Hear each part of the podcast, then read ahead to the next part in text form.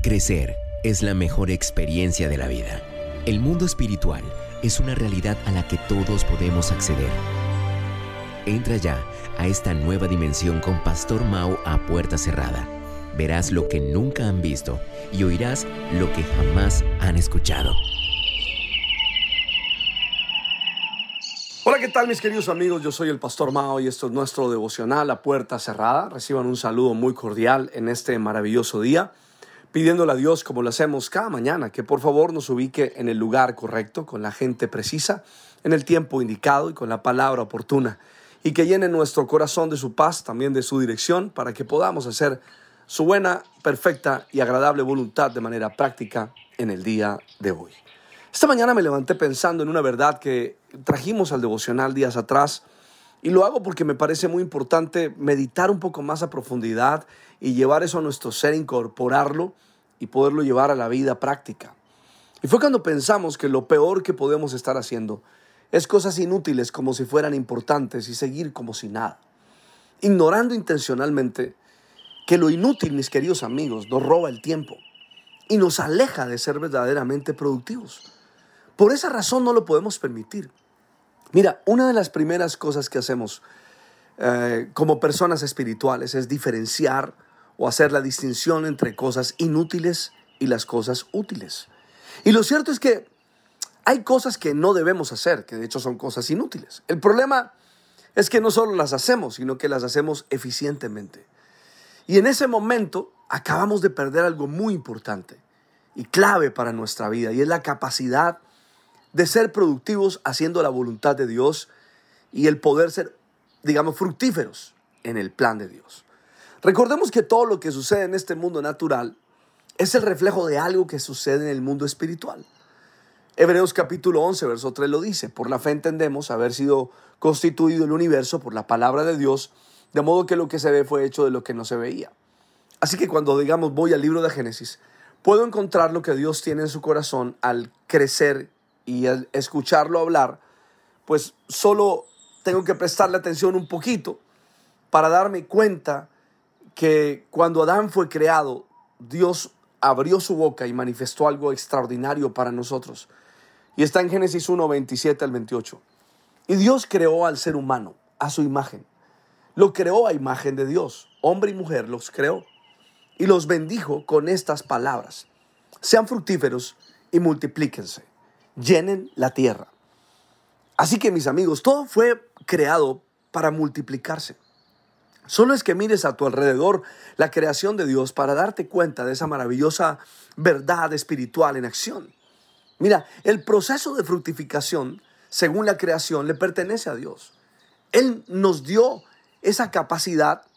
El hombre no es fructífero porque quiere serlo, sino porque Dios así lo quiso. Fue creado por Dios de esa manera, para que así funcione. Y mira, la primera bendición que Dios le dio al ser humano, cuando yo me encontré esto, me pareció algo muy extraordinario. Cuando, cuando Dios habla de bendición, es la capacidad de fructificar. Es decir, de dar fruto. Y dar fruto es una bendición de Dios. Yo, yo, yo puedo decir sin equivocarme que la palabra bendición está directamente relacionada con dar fruto. Esa palabra dar fruto trajo la bendición.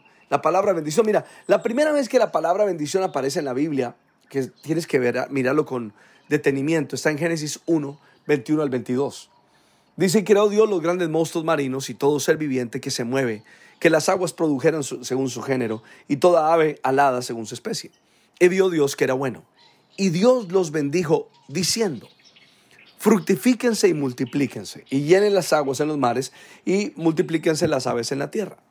Ahora, ¿han visto ustedes a la creación de Dios y sus animales en alguna oportunidad eh, que dejaron de dar fruto? Pues yo la he visto, pero cuando el hombre interviene y, la toca, ¿no? Y la daña, ahí, pero antes no.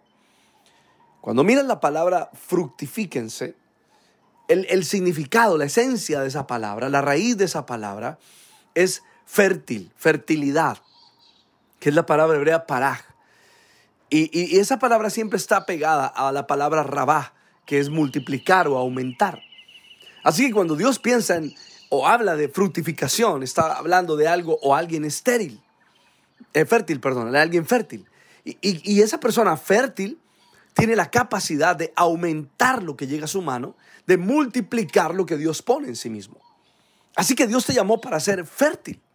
Y creo que es muy importante que, que hagas de esa verdad espiritual como tu verdad. Estás bendecido por Dios desde que naces. Para, para que cuando participes de este mundo que se mueve y avanza y crece y bajo y sobre el principio de la fructificación, tú mismo puedas fructificar. ¿No les parece incongruente que vivamos en un mundo que tiene todos los elementos puestos por Dios para ser fructífero, para ser productivo y que nosotros, la parte más importante de la creación, no lo seamos? Yo creo que la creación se debe preguntar de vez en cuando, ¿y esta gente qué le pasa? ¿Por qué no dan frutos si, el mismo que nos hizo a nosotros los hizo a ellos?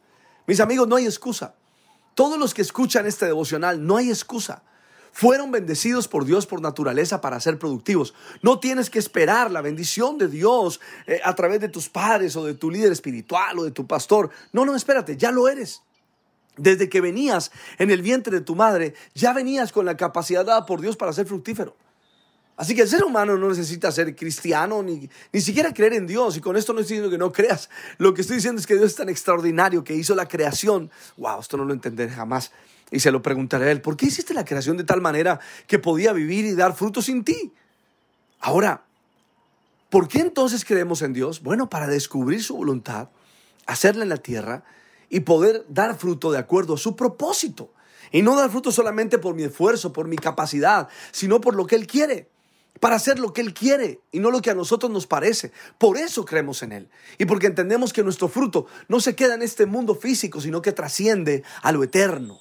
Lo más impresionante de todo esto es que puedes hacer con esa capacidad de dar fruto toda su buena, perfecta y agradable voluntad en tu vida y en la vida de la gente que te rodea. Por favor, piensa profundamente en lo que acabamos de compartir hoy. Es tiempo de dar fruto al 30, al 60 y al 100. Le pido al Padre, al Hijo y al Espíritu Santo que te bendigan de una manera súper especial. Soy el Pastor Mao y esto es nuestro devocional a puerta cerrada. Que pases un día súper extraordinario. Chao.